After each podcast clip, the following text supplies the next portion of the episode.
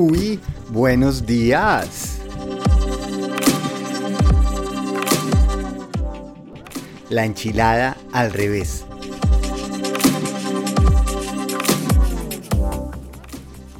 Tú, tururú, tu, tu, tu, buenísimos días para todas y todos. Gracias por estar aquí en Quiero mi Rush. Queremos sentir algo, queremos hacer algo diferente. Hace poco estuve en Utah, como les conté, haciendo la Hall Enchilada, que es una bajada en bicicleta de 8600 pies. Eso quiere decir 2600 metros, la altura de Bogotá. Son 2600 metros bajando por entre piedras, eh, al lado de barrancos y riscos, eh, empinado de piedras grandes sueltas, que bajando es difícil. Y resulta que me encontré que hace poco una persona de nombre Braydon Bringhurst decidió hacer la enchilada al revés, o sea, la adalichne. Una persona que decide pedalear 2.600 metros hacia arriba en piedras sueltas, hay pedazos y secciones donde pueden haber unos, unas piedras de unos, no sé, 4 o 3 metros de largo en una inclinación de 30 grados o algo así. Y este tipo, mucho loco, decide en un año que se va a entrenar para eso. Es una persona que antes hizo atletismo, hacía salto con garrocha, después empezó a hacer, antes había hecho BMX, perdón, luego le dio por hacer mountain bike y esta fue la nueva prueba. Y no solo eso, cuatro días antes de hacer esta prueba, su esposa dio a luz a su tercera hija. Ahora, antes de que lo critiquen, ella le dio el permiso y además fue la que hizo esta película. Ahora, ¿a qué viene este cuento? Hay algo que me impresionó y a mí cuando estaba haciendo la jola enchilada me habían metido tanto cuento que era dificilísimo y muy pesado. Estaba constantemente pensando, ok, ¿cuánto me falta? Estoy guardando mi energía, eh, no haga bobadas, pilas acá. Y lo que más me impresiona es que el día de la prueba se levanta, llega ahí con su amigo que va corriendo al lado y le va ayudando con la alimentación, un tipo súper organizado. Y este tipo arranca y la forma en que arranca a pedalear es haciendo wheelies, que es eso que levanta la bicicleta y empieza a saltar pedaleándose arriba. Y ahí mismo yo digo, no, este berraco no lo va a terminar. Ya empezó disparado como si fuera un juego y empieza a hacer y empieza a hacer y llega el primer crux que es como a los 2, 3 kilómetros de haber salido. El crux es una de sus partes bien difíciles y le toca intentarlo y repetirlo 50 veces. 50 veces lo intentó porque lo que él estaba diciendo era, no puedo hacer una parte donde crean que caminé. Entonces, si está haciendo alguna parte muy técnica de estas piedras sueltas y subiendo piedras de un metro, si se ponía los pies o se caía, se devolvía 20 metros y volvía a hacerlo. Y en partes como esto, este primer paso lo hizo 50 veces. Y esto es empezando cuando todavía le quedan, es una cosa de 35 kilómetros y en el kilómetro 3 ya había hecho 50 intentos.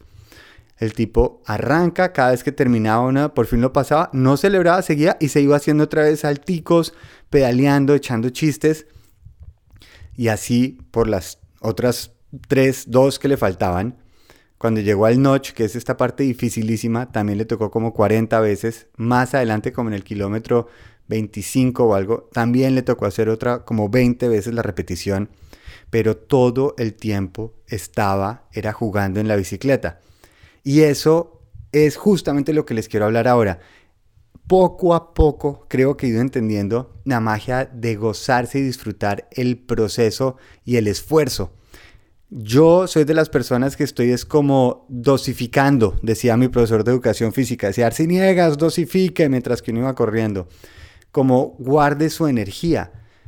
Pero con el tiempo me he dado cuenta, o les hago mejor esta pregunta, ¿qué creen que da más fuerza? Si mientras que estoy haciendo la prueba estoy gozando y disfrutando, o si mientras estoy haciendo la prueba estoy pensando cuánta energía me queda, me tengo que ahorrar, cuidado con esto, no haga de más, la está embarrando demasiado. Y si cada vez que se cae tiene que volver a empezar, dice, me quitó energía en vez de me queda todavía por gozar, creo que cambia muchísimo. A mí me pasa, yo haciendo la jola enchilada, por ejemplo, cuando tenía que hacer una subida de esas que es como una rampa y tocaba con impulso, yo soy de los que llega justo a la parte de arriba, casi que ni tengo que frenar de lo justico que llego, porque lo estoy dosificando. porque estoy pensando lo que me falta para llegar y obviamente esperando a llegar. Esta persona al final lo logró, después de, no sé, 10, 12 horas, logró llegar arriba. Obviamente mamado, agotado, pero creo que vale la pena empezar simplemente a llevar conciencia a que el momento en que nos gocemos el esfuerzo, se vuelve la ñapa, ese resultado, ese premio, pero vamos a querer hacer más. Cuando nos emocionamos por el esfuerzo, el progreso que vamos a tener, creo que arrancamos mucho más rápido que si estamos esperando a ese resultado. Yo sé que lo hemos dicho muchas veces en este podcast, pero hay ideas que hay que estar machacando y reafirmando y haciendo el esfuerzo para progresarlas.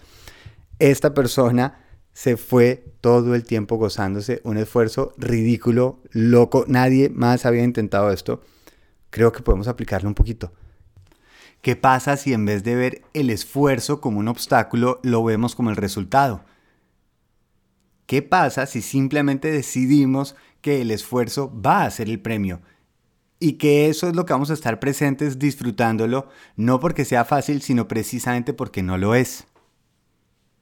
Ahí dejemos esa idea sembrada, intentemos hoy en algo, intentemos de una, hoy aplicar un esfuerzo en algo que lo disfrutemos ya sea en esa universidad, en ese trabajo, en un entrenamiento físico, si ya nos estamos dando cuenta que es el esfuerzo lo que nos hace sentir bien en ese proceso, porque al final, cada vez que hemos pasado por algo difícil lo superamos, más apreciamos ese logro, pero fue por el esfuerzo, no por haberlo logrado simplemente, sino por el esfuerzo que implicó. Démosle el mérito que se merece ese esfuerzo y gocémoslo desde ya, no más adelante, sino cuando estamos ahí presentes intentando, haciendo. Que tengan un día increíble.